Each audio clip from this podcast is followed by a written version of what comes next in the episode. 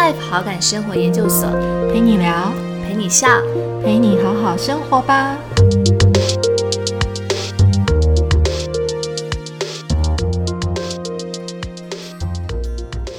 聆听是与内在建立连结的方式，邀请你跟我一起打开耳朵，打开心。欢迎来到 Better Life 好感生活研究所，我是伟平。呃，今天呢是我们大人相谈所的单元。那其实呃之前有录过像大人的绘本时光，然后以及大人不卡卡的单元。那今天大人相谈所呢，其实是一个新的单元。在这个单元当中，我们其实呃很想要介绍一些。呃，身旁有一些很棒的一些生活风格创作者，或者是我觉得是生活梦想家，然后他们在自己的工作的领域，或者是他自己的一些生活领域当中，我觉得有一些他自己呃追求的一些态度跟梦想的一些朋友，然后想邀请他们到节目当中来，然后一起来呃分享这样子的一个历程。所以在今天的单元当中，大人相谈所。单元，呃，我们很开心可以邀请到呃云安肖云安，他是一位声音旅人，对，也是跟声音有关的一个工作。那我们就欢迎云安，嗨，云安好，呃，伟平好，我是呃云安声音旅人肖云安。对，云安其实我们刚刚提到，就是说很特别。云安其实是用声音旅人来定位，然后其实这也是呃，我之前我觉得，因为声音大家可能可以想象，因为跟声音有工作有关的工作，可能是像嗯广播节目主持人，或者是音乐制作人，或者是歌手。我自己啦，就是比较呃之前的呃接触到跟声音有联想关的工作，但是。呃，我没有想象过，嗯，有人定位自己叫声音旅人，所以到底什么是声音旅人？是不是可以请云安简单的帮我们，呃，就是分享一下，你为什么会用声音旅人来定位自己？嗯，声音旅人这个称号，我觉得是后来我的工作的形式，因为声音这个媒介，然后变得越来越多元。所以有点像是呃呃声音，它引领我成为一位呃真正的声音旅人。那因此后来我就觉得，哎，既然大家都呃这样子来看我，我是一个呃在呃不同的城市旅行、收集声音这样子一个旅人，那不如我就把自己称呼为声音旅人好了。对，那刚刚伟平有讲到，就是想到声音，你可能会想到呃音乐创作。或者是歌手这样子的身份，对，那我一开始确实也是，呃，我大学毕业之后就从事音乐相关的工作，对，那呃做词曲创作，呃配乐的一些接案，影像的或者是剧场的，那我也有在不同的表演空间演出演唱，所以我一开始的身份确实是一位独立创作歌手。对，那我是后来因为要呃筹备我自己的音乐专辑，然后到不同的城市旅行取材，然后发现到哎，我可以搜集城市的声音，哦，把它们录制下来，跟我自己的音乐创作做结合，然后它是一个很特别的创作形式，然后就这样子因缘际会，慢慢的呃后续的好多年，我就这样子到处旅行，到处录录制声。然后用声音这个媒介去认识不同的城市，对，那当然也做相关的一些不同的创作。嗯，所以听起来云安一直在从事创作的角色，所以云安大学就是念跟就是创作或是声音相关的科系吗？没有哎，我大学是念心理学系。对，然后后来我我其实工作一段时间之后，大概七八年吧，就是做自由音乐工作者七八年之后，我有因为呃，我我一直不断旅行嘛，然后我想要呃再有一个机会重新整理我过去那些旅行的经历跟我自己生命的关联性，所以我后来呃又回到学校去念研究所，那也是念心理学，所以我一直都嗯不是一个。嗯，可能大家讲的就是科班出身的音乐创作人，或者是呃声音艺术家。对我，我一直以来都是呃，我觉得心理学是我我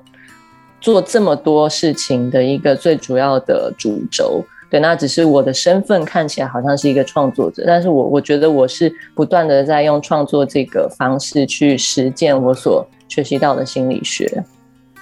对，因为我在你的粉砖上面有看到一句。让我还蛮深刻的话，他写说，就是生命即是旅程，旅人的方向感则来自心底的声音。然后就跟如同刚刚云安的分享，就是说，虽然是声音旅人，但是其实你在做很多的创作跟出发，其实都是跟我觉得像是有点自我探索、自我对话，然后聆听自己内心的声音的这个部分有关。然后，嗯，目前也透过各式各样的一种。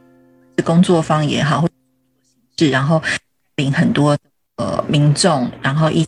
与呃聆听，是甚至是自己的一个声音。嗯，对，呃，因为我刚刚有讲到，我会开始开始录制城市的声音，是因为要筹备自己的音乐专辑嘛。对，那。我其实十五岁的时候就很希望自己成为一位助人工作者，所以为什么大学会念心理学系，是因为我那个时候想要成为咨商心理师。但是我十六岁的时候开始学吉他，然后就开始写歌。我那个时候，因为我小时候是一个很害羞内向的人，就我不擅长表达，然后很多的情感都藏在自己的心里面。所以我那个时候接触到音乐，还有学吉他这件事情，我觉得，嗯，算是给我一个很好的出口吧。就是我可以透过这样的方式来表达我自己内在的那些很很很丰富的那种情感。就是我是外表淡定，但是内心波涛汹涌的那种人。对，那所以写歌对我来说就很像当时我写日记的一种方式。对，那后来大概到大三、大四的时候，很多同学就开始决定未来的职业的方向嘛。那我那个时候才发现，呃，我其实并没有呃，好像我觉得创作这个方式比较适合我的呃人格特质、我的个性。对，然后跟跟我自己就是呃热情，然后想要追求的，对，那所以我就想说，哎，那是不是我可以呃以创作为主，然后作为我的职业的发展？但是一开始我其实并没有想到音乐，其实我是呃先学吉他，然后开始写歌。因为大三的时候，我其实接触到，因为我是念辅仁大学嘛，辅仁大学算是综合大学，然后它有非常多就是。很多很多的科系可以让你去做探索。那那时候我其实修了很多，比如说应用美术系，呃，那个大众传播、影像传播相关的科系，就是跟传播有关的。那我对影像其实很感兴趣的。那我那时候想说，哎，如果要帮助人，是不是助人工作的形式不一定要是所谓的咨商师啊、辅导老师啊，或者是社工？如果我创作一部很感人的电影，那这个电影在讲述一个故事，是不是也能够影响一些人？而且我呢，当时觉得电影是一个，呃，就是很有影响力的媒介，然后也是能够触及很多不同的族群的一种艺术的形式。所以我大三的时候，其实是当所有的同学都想，哎，之后要工作啊，或是念研究所啊，或是考。心理师的执照的时候，我那个时候反而转向，就是因为我想要当一个电影导演，那就真的往那个方向前进了。那可是后来我就是呃，因为尝试着要找电影相关的工作，或者是考电影相关的研究所，呃，不是很顺利。对，那所以我其实有空白了一年，大学毕业之后空白了一年，然后去准备电影导演的这个梦想，但是后来没有成功。对，那到了就是结束之后，哎，要开始面对现实的时候，我就在想说，那我是不是应该要去找一份正常的工作，就是正常的上班族的工作，还是我要再另觅出路？对，那当时我就想到，哎，我自己身上很擅长的另外一个媒介就是音乐啊，那为什么我没有想说，哎，可以把音乐找回来，然后用音乐的这个形式来作为我的职业的发展？对，所以那个时候有点一半摸索，一半的走。对，那我其实那个时候是一个很比较现实的考量，就是想说，如果我要以音乐作为我的职业，那我可能需要有一份作品在市场上，然后让别人知道，哎，我是做什么样风格的音乐啊，然后我想表达是什么，那我可能之后才会有相关的工作机会。所以我一开始是比较实际面去思考这件事情，然后筹备我的呃第一张专辑。但是在筹备的过程当中，哎，我发现。我找到一个主题，就是旅行、城市，对，那所以我就不断的在呃发展我自己的创作，对，那后来整张专辑完成了之后呢，我发觉我是在呃在有一点隐隐约约的过程当中，把我过去呃从十六岁开始写的那么多的歌，然后用一个我真实发生的在二零一一年冬天实际发生的一趟旅程的故事。把过去十年的作品算是做一个整合跟串联，然后我才发现说，哎，原来我的那张专辑就是我过去十六岁开始写歌，然后决定哎不当心理咨商师，要当一个音乐创作人，然后开始出发，一路这样走来的一个生命故事的总整理。对，所以对我来说，呃，那张专辑其实就是我那十年探索自己，然后呃。思考说，哎，自己的未来要怎么走，自己的职业要做什么样的选择的一个，呃，算是一个故事的一个呈现吧。对，因为听起来其实他的确就是，呃，是一个很深刻的过程。那我我其实这样听起来觉得，其实云安做自我探索这件事情应该算很早就开始，哎，因为你说是十。整理嘛，从你十六岁的时候，其实你就开始一直在做这样的一个思考。那其实我觉得还蛮不简单的。然后这样听起来，我我也觉得你的家人应该给你很大的支持，因为在台湾这样子的一个教育体制跟环境，那其实我们假设从事的是一个比较。呃，我把它假设叫做比较非典型的工作的话，其实很多时候家人都会有很多不同的声音。所以，其实，在你这样子一路探索的过程当中，我其实还蛮好奇的，就是家人啊，或是朋友，他们给你什么样的力量？其实，我的妈妈一开始从我十五岁开始学吉他，虽然说吉他是让她让我学的啦，但是。他一直以来都不是很支持我，就是做音乐工作，对他觉得是呃呃，就是自由工作者嘛，然后感觉好像呃会吃不饱，呃穿不暖这样子，所以他一直以来都不是那么的支持我，甚至是呃担心我。但是他的个性，我觉得。因为他常常跟我们说，我我还有一个妹妹，他常常跟我跟妹妹说，呃，他不是很在意说我们呃一定要走就是跟别人一样的路，对他他其实是希望我们开心，对，但是他当然做妈妈的，就是他还是会担心嘛，就是说，哎，这个工作是不是收入不稳定啊？然后不知道前途怎么样继续发展下去，对，所以我也是一边。在呃取得跟妈妈的算是信任吗？就是他让他稍微比较放心，相信我做这件事情。呃，就是我坚持下去，慢慢走，有一天就是会有会有一些累积，那自然而然就会比较稳定下来。边也给我自己信心。嗯，的确，因为我觉得其实那个内在有时候这也是一种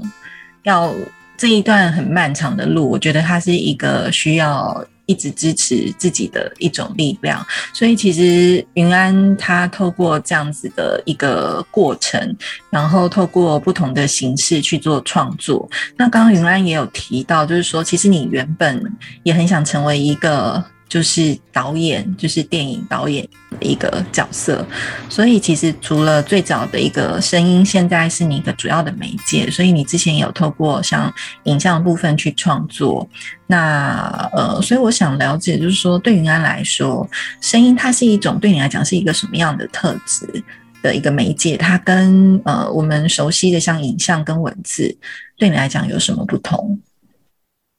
嗯。嗯，刚刚有有讲到我大三是立志要成为电影导演嘛，因为当时我的影像是非常有影响力的。对，那呃，直到我在做我的那张专辑的时候，其实我还是这么想的。对，所以我的第一张专辑叫做《远方》，萧云安的城市音乐故事，当时其实是用呃一部公路电影的形式去创作的。那我把它呃想象成是一部听觉的公路电影，是用听的公路电影，而不是用看的。所以它里面是会有一些故事的口牌，包括一些城市的声音。呃，很像打造一趟呃让听众身临其境的那种呃旅程的电影的感觉，对，即即使到了那个时候，我还是那么想，对，然后后来呃，我就开始接触到声音的采集，对，那我接触到一个概念叫做声音地景 （soundscape），简称声景，对，那我才发现说，哎，声景它其实是呃可以记录。不同的地方的历史文化，然后呢，也能够勾起每个人对声音不同的想象、呃情感跟认同。对，但是我还是当时我还是依然觉得影像是比较比较强大的。那可是我每一年我还是会到不同的国家去采集声音。那采集声音的过程当中，我也有拍照跟。录一些动态的影像，然后拍一些纪录片，我还是有在做一些影像的创作的尝试。对，那直到有一有几次吧，我就是因为声音，我常常在做声音采集的旅行，然后这件事情被呃一些人知道之后，就有一些邀约，会邀请我到不同的地方去呃办讲座，就是用声音介绍旅行，介绍不同的城市。对我，我忘记是哪一个场合，反正就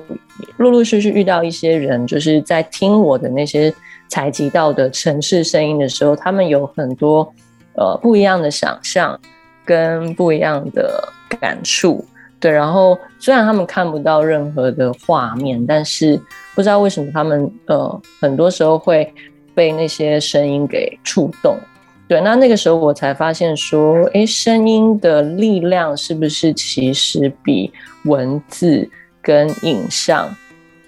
还要不不同？对，那我后来看到一本书是那个能量心理学，然后他是在研究人类的意识状态的，呃，一位学者叫做大卫霍金斯。对，那他有一本书叫《心灵能量》。对，那他里面提到说，音乐其实声音也是啊，就是是最精微的一种艺术形式。建筑是最实体的、最具体的，但是音乐是所有的艺术形式里面最不具体的。对，然后没有办法看到，也没有办法摸到嘛，是非常非常抽象的。可是就是因为它非常抽象的这个形式，它反而可以直接绕过我们左脑的理性思考。逻辑分析的模式，它是直接跟我们右脑的潜意识的模式连接的。所以，为什么我们听一首歌，或是听一段声音，我们就会自然有一些画面，或是自然会被那些片段声音的片段触动，然后有一些不同的情绪感受。因为声音它直接用最快的速度去跟我们的情感去做共鸣，对，那它是有某种穿透性的。对，那我那个时候才惊觉到。原来我一直以来都忽略了音乐跟声音这么强大的一个共鸣的能力。对我，我一直以为影像，哎，你看得到啊，一个镜头里面有好多不同的元素，对，那它很有影响力，然后也很容易被接收。可是听觉这种东西这么抽象，就是你很难，就是呃去。被一个人很精准的感受到你到底想要传达什么，可是后来我才慢慢的在我持续探索的过程当中，才才知道说，我以前想象的东西都太语言性了，就是那种影响或者是那种呃共鸣，就是音乐跟声音它是超越语言的，甚至是直接跟情感、直接跟潜意识，甚至是跟灵性。有某种连接的，那我当时才惊觉说，哦，原来声音是一个非常强大的媒介，然后超越语言。所以在我发现那件事情之后，我自己对于音乐还有声音的看法，然后我自己呃未来的创作的追求，也开始有一些不一样的转变，对，想要开始往超越语言的那种创作的形式前进。对，因为其实云安有办蛮多，就是像是声音采集的工作坊，所以其实呃，在一些呃工作的过程中，的确有听过云安他就是真的在不同城市采集的声音，就如同他刚刚所说，就是有时候你听到那些声音，你会直接在脑海里面会有一种。呃，自己投射的影像跟画面出现，然后那个感觉还蛮强大的，对，所以其实对云安来讲，就是说从一个就是音乐创作的形式，然后变成到声音的采集的过程，所以，呃，你自己很好奇的是，你在生活当中随时随地都会带着你的一个录音设备吗？就是它已经变成是你日常中很重要的一种。或者是说潜移默化的一种习惯吗？嗯，我我随身会带的是我的手机啦。然后如果说真的遇到一些哎很有趣的声音，呃，我有时候会用手机把它录制下来。为什么说有时候呢？是因为呃，我觉得大家可能会对我们采集声音的人有一种想象，就是因为我们好像。会随时带着麦克风，随时捕捉各地的声音。我不知道其他的录音师是不是这样啦，但是对我来说，就是声音的采集这件事情，我我没有把录音的这个行动就是看得特别的重要。那当然，我还是会有一些工作或者是呃一些旅行的任务需要去做录音这件事情，但是。对我来说，聆听反而比录音更重要。所以我自己走在路上的时候，其实我是用我的耳朵 在捕捉那些声音，就是我就是专心听。然后，如果真的觉得很有趣，我不见得真的会当下把它录下来，而是我会记得那个声音给我的感受，它给我带来的体验。那也许我在下一次的教学或者是创作当中，我会记得那个聆听的经验。然后它会内化到我的教学、分享跟创作里面。对，那当然我还是，呃，有时候会有一些不同的采集的任务，我就会带着我的专业的录音机。那它小小的，所以机动性很强，随时要录音，随时听到什么有趣的声音，也可以马上开机，然后来做录制。对，那这样子的习惯我还是有啦。不过对我来说，我一直觉得聆听这件事情比录音还要重要。对，不管是我的教学、我的分享，我我都会比较强调这件事情。嗯，真的跟我们就是对于录音师的那个想象画面有点不一样，因为可能一般在看电影或者是就是一些幕后花絮，所以总是把它想象成好像会有一个很大的一个就是收音的设备。但是我我觉得回应刚刚云安聆听这件事情。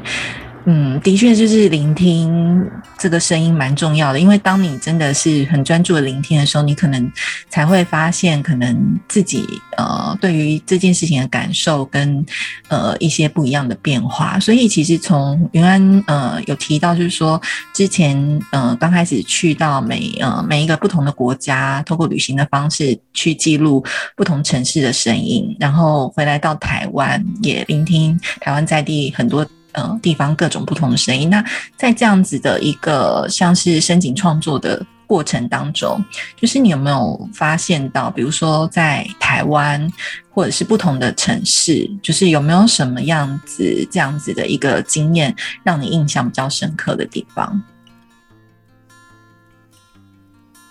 嗯，我我一开始第一次比较有系统的采集声音是到中国，中国的上海。这座城市，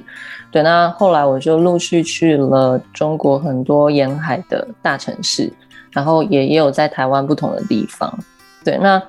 我那个时候其实就对华人的文化是有很多的兴趣，对，所以我后来嗯结束了中国很多趟旅程之后，就想说，哎，我是不是可以到东南亚国家也有华人的地方去探索一下？所以我我第一个前往的东南亚国家是印度尼西亚。就是印尼，然后印尼算是百分之九十的人口都是呃信奉伊斯兰教的，所以它在不同的地方、不同的城市、大大小小的角落有非常多的清真寺。对，然后我记得我第一次到印尼，呃，到的第一站是斯瓦巴亚泗水这座城市。等到那个时候到到泗水的时候，已经是傍晚了，就是吃饭的时间。然后我我放好行李，然后要要到街道上去觅食的时候，我就听到黄昏的那一次的清真寺的祷告，他们在呃吟唱那个《可兰经》。对，那他们的清真寺在吟唱。诵经的时候啊，就是也是会用麦克风广播系统。对，那即即便它只是一个小社区的清真寺，可是整个街道就是整个区域都充满着那个诵经的声音。对，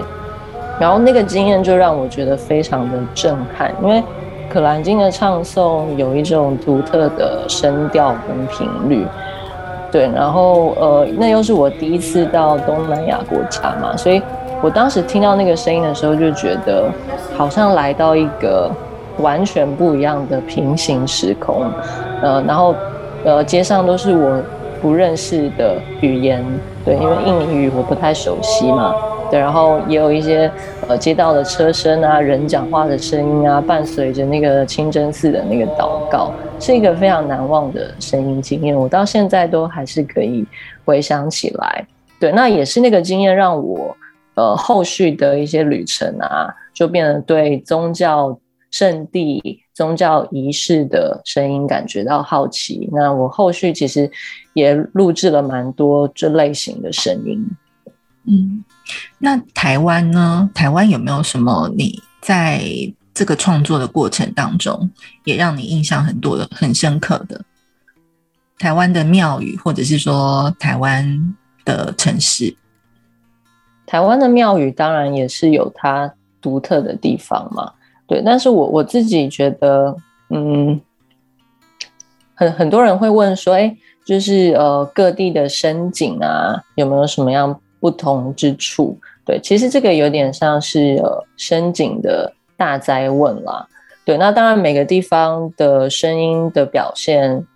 呃，一定会有本质上不太一样的地方。可是我觉得回归到。后面都是跟自己个人的经验有关的声音，对。那我的话是，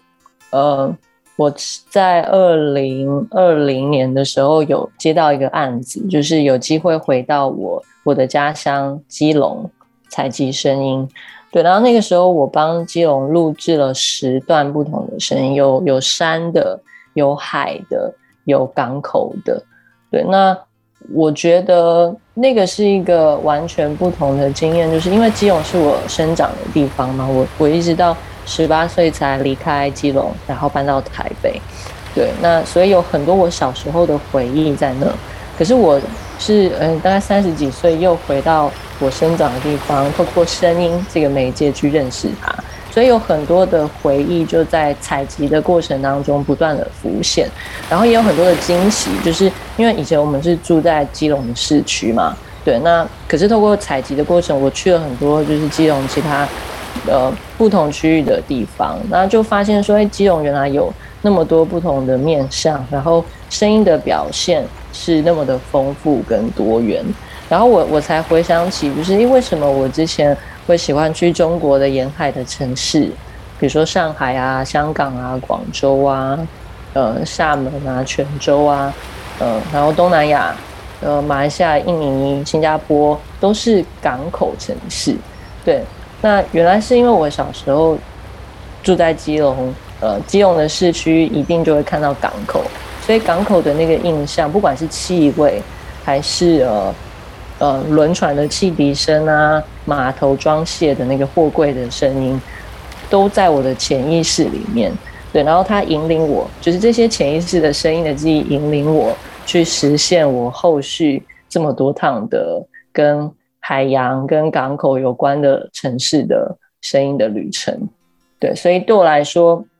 印象深刻的声音经验，不如说是呃，对我自己来说，情感。连接特别深刻的声音经验就是基隆，嗯，基隆是你的在地的一个故乡。但是其实我我发现就是说，嗯，有时候就是我们其实应该是说，我们人有呃各式各样不同的感官。其实我们每天都接触很多的声音，对，但是是说我们呃。到底有没有听到这个声音？有时候你可能是好像就只是有这个声音，但是你忽略了。所以其实对云安来讲，你刚刚也提到一件很重要的事情，就是聆听嘛。然后我觉得聆听这件事情，它有很深的含义。聆听可能它除了外在的声音，我觉得某种程度可能是也是一种内在的声音，或者是听别人说。对，所以其实呃，从云安角度来看，聆听这件事情。呃，就是你自己有没有什么样子的一种方法，或者是一种仪式，然后可以帮助自己比较容易，不管是聆听到外界，或者是自己内在的一个声音。嗯，呃，我我自己在录音的时候，呃，有的时候会感觉到某一种状态，对，因为录音你要非常的专注。然后通常你录一段声音，可能要维持好长一段时间，至少五分钟以上，你要一直定在那。对，所以它是一个让你呃可以专注在当下的一件事情。对，那我觉得那个录音聆听的经验有帮助到我，呃，找到一个处在当下的心灵状态的方式。对，那其实。即使我们呃一般人没有没有在做录音这件行动，我觉得其实也也可以尝试的，这尝试用这种方式，呃让自己安静下来。像我自己在呃工作坊或者是课程的时候，嗯，通常第一堂课一定会带大家先打开耳朵，呃，做一个我们叫做轻耳练习的一个暖身活动。对，那这个活动它是呃呃引导大家呃至少三分钟把你的眼睛闭上，对，那要想象自己的耳朵好像被放大，对，让自己在这个三分钟的过程当中进入一个专注聆听的状态，然后仔细的去感受一下，哎，身旁有哪些声音的讯息正在发生。对，那随着你闭上眼睛，你的听觉会变得比较敏锐。那因为你在听，所以你一定是不讲话的，你一定是安静的。所以在透过这个三分钟闭眼倾听的过程，其实也是在帮助你自己把你的心、把你的思绪，呃，可能从一个比较呃纷乱的日常生活，能够回到。自己的内在，对，那慢慢的你会随着哎时间越来越长，你好像会发现更多不同细微的声音。所以我记得有一次，呃，有一位就是跟着我做呃工作坊的工作伙伴，他说，哎，就是深井的这个聆听的这个经验啊，虽然我们没有特别说它是一种冥想。可是，其实透过这个聆听的经验，确实能够达到某种冥想的状态。当然，我们不要把冥想想的那么玄啊，其实就是给你自己一个契机，能够在三分钟或五分钟的时间安静下来，感受感受身边各种不同的感官的讯息。那也许我擅长是用聆听，有些朋友可能他的呃嗅觉比较灵敏，或者是他触觉是比较敏锐的，那可能会闻到来自。外在环境不同的气味，然后或者是可以感觉到微风吹拂自己，呃，或者是今天气候的温度，他的身体会有某种感知。对，那透过这种连接，你会慢慢的也不知不觉的往自己的内在靠近。对，所以我对我自己定位为声音旅人，就是我在聆听声音的时候，我一方面是聆听外在的声音去做录音，但是我其实也是透过。我聆听外在的声音，不断的在跟我自己的内在对话，跟自己的内在连接。所以，声音的旅行，它同时是外在的旅行，也是自己内在的旅行。对，刚刚在听云安在分享，就是说把眼睛闭上，然后给自己三到五分钟的时候，其实我也同时在做这样子的一个 练习，就是的的确，当呃我们把眼睛闭上，然后。当你的感官全部就是变成集中在只有耳朵，就像如你所说，就是那个时候你也不会说话，你仿佛好像比较容易去听到，其实外面有很多的声音，只是你都忽略了，然后自己也比较容易把这个心静下来。对，所以就是听云安这一路分享，虽然是声音，因为声音对大部分人来讲，它应该是。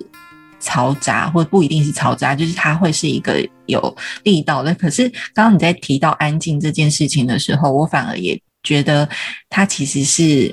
一种哲学的一种呃状态在里面。对，其实所以其实声音有很多很多不一样的一种一种概念跟变化。那就是像云安，就是呃，声音旅人，然后又是心理咨商师，所以我觉得，其实在云安在谈声音这件事情的时候，其实呃，我觉得是很深层的，就是他。他谈到的其实还有跟自己内在对话的这个部分，所以对云安来讲，就是说从一个音乐创作，然后到就是声音的一个采集，那在未来的下一步，就是针对呃声音旅人这样子的一个定位，云安自己还有没有一些未来的一些规划跟后续的一些想要发展的一些方向？嗯，我我刚刚想到之前呃举办。工作坊的时候有遇过几个朋友，他们在做那个亲耳练习三分钟闭眼的过程，会听到一些很不一样的声音。他们说，我一直听见我自己的心在跟我说话的声音，就是他在那个闭眼睛的过程当中，有很多的思绪不断的浮现。他说那个声音好巨大，我没有办法呃忽略它。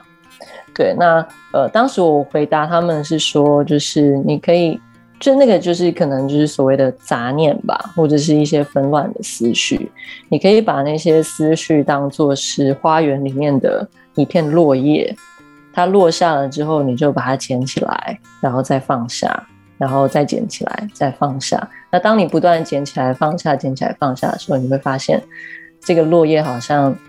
之于你就没有太大的影响性了，对，那所以我觉得是我不断的在实践这个声音的采集，或者是深井概念、聆听经验的这个分享跟推广过程，我慢慢觉得聆听跟觉察这件事情是有很大的关联性的，对，所以我我也一直在想象说，我到底要怎么样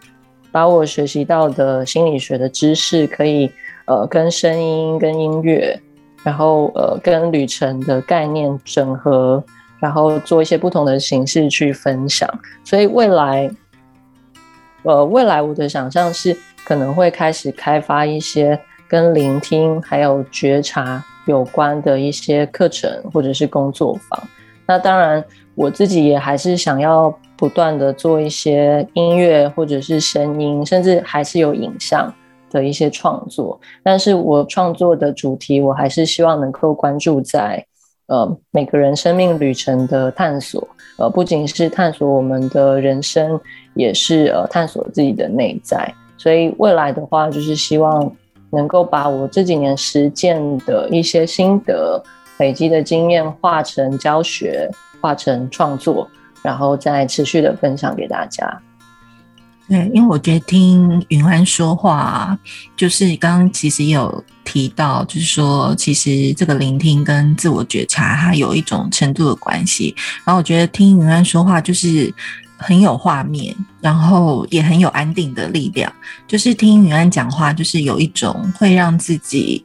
很安定的感觉。我不知道大家是不是也有这样的一个感受。对，就是好像，呃，突然觉得说，声音这件事情其实一直都存在，但是很容易被我们在生活当中所忽略。对，所以其实今天云安跟我们分享了，我觉得从他一个声音旅人的角色，然后从跟自己的一些呃自我探索的内在去做一些连接，我觉得其实呃收获非常的多。那在节目最后，就是呃，就是云安有没有一句话，就是想要跟我们节目当中的朋友分享，就是说在你。呃，走到就是在这段路的过程当中，你有没有什么呃一句话想要跟我们分享的？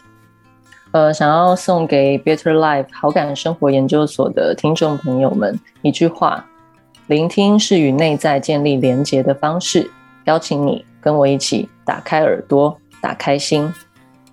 嗯，邀请你一起跟我打开耳朵，打开心。的确，就是嗯，今天这一段的访谈，我觉得就是好像让自己就是有得到一种被安定的力量，然后呃，好像世界很多的一些状态都静止在这样的一个片刻，就也没有太多的，就是好像自己很专注在。一个这样子的过程当中，然后也没有太多的纷乱的思绪在外面乱跑，反而是让自己，我觉得是一个很安静的一个状态。对，所以觉得非常的非常的愉悦。对，所以其实谢谢云安给我们带来这样的一个感受，然后我们也很期待后面其实云安可以继续带着我们有一些不同的一些探索的工作坊，然后也有越来越多呃自己的一些创作产生。